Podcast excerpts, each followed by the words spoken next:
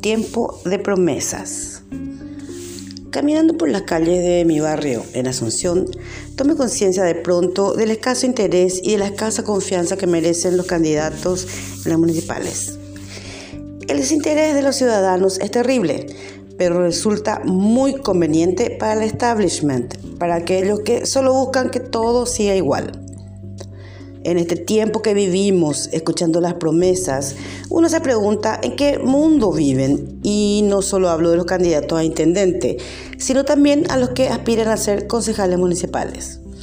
Dado que somos una democracia representativa según la Constitución Nacional, que además establece que la soberanía reside en el pueblo, o sea, todos nosotros, el pueblo ejerce el poder público por medio del sufragio. Ese es el poder que tenemos, elegir a quienes nos van a gobernar. Aunque hay que decir que como pueblo tenemos un gusto horroroso.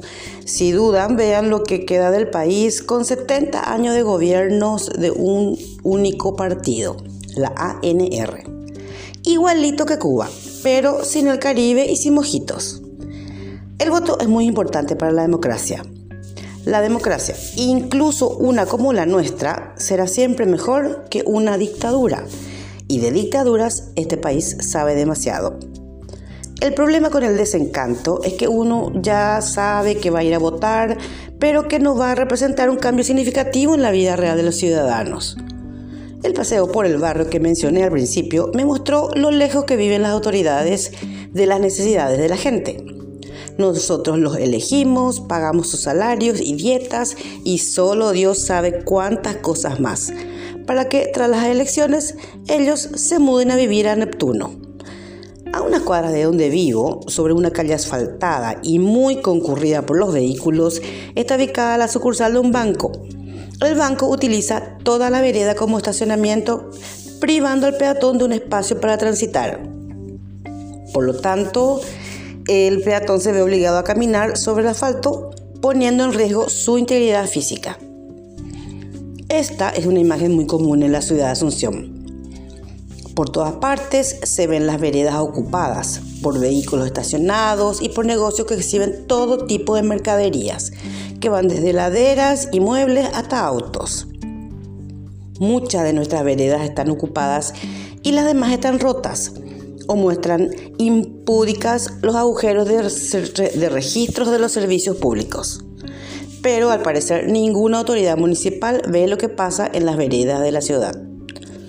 Otro detalle solo por mencionar uno más, es la dificultad para cruzar las calles asfaltadas, pues muy pocos automovilistas en este país respetan la franja peatonal.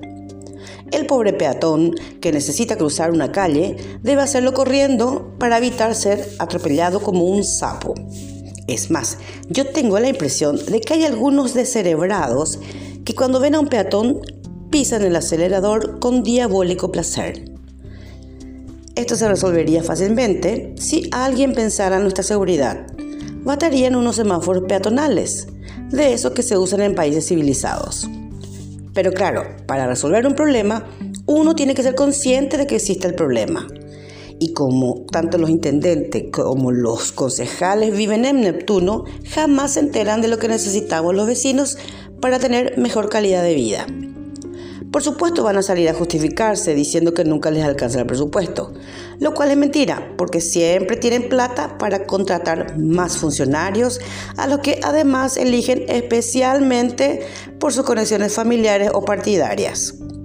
En el año 2020, de enero a agosto, el Ministerio de Hacienda transfirió 1.49 billones de guaraníes a municipios y gobernaciones. ¿Cuánto de este dinero habrá sido utilizado para dar calidad de vida a la gente? Les dejo con ese interrogante y recomiendo que se mantengan en alerta en este tiempo de vanas promesas electorales.